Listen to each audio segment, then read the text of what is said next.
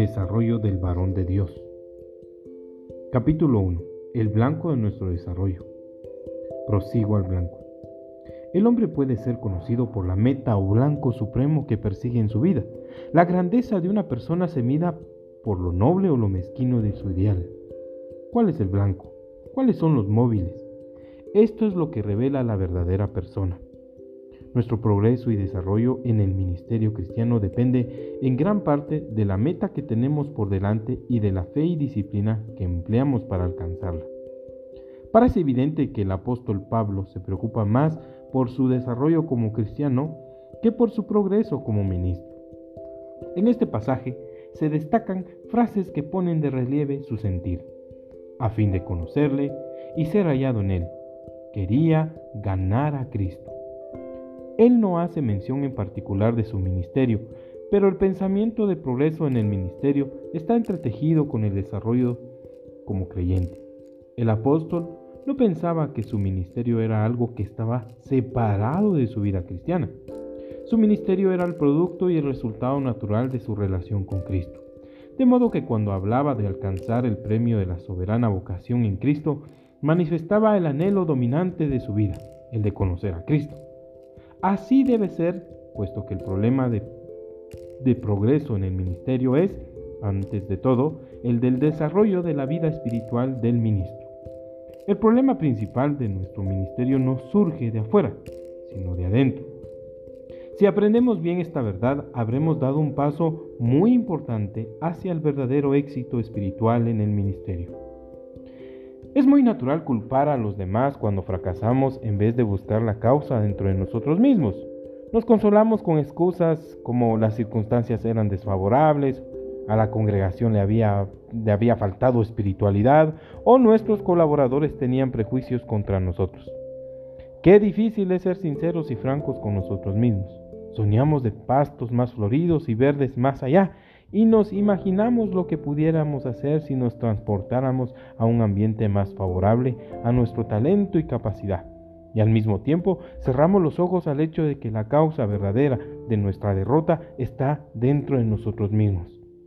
Al llegar a conocer a Cristo, como Él propone que le conozcamos, nuestro ministerio también llegará a la meta que Él ha señalado. ¿Qué queremos decir al hablar de éxito y progreso en el ministerio? Es necesario entender nuestro verdadero blanco. No nos conviene medir el éxito espiritual por las normas corrientes mundanas. En el mundo social y comercial se mide el éxito del individuo por factores visibles y palpables.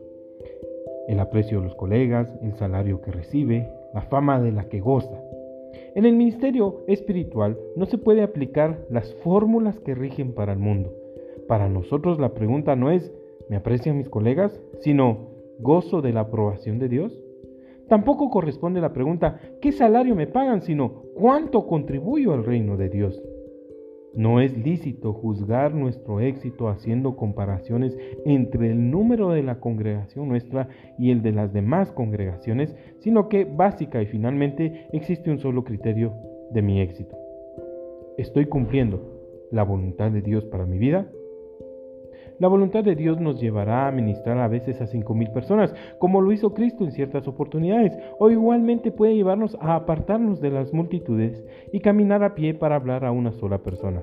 A veces oiremos a las multitudes exclamar, Osana en las alturas, y otras veces lucharemos a solas en el triste Getsemaní. Solo la voluntad de Dios tendrá valor e importancia para nosotros, como dijo el apóstol Pablo.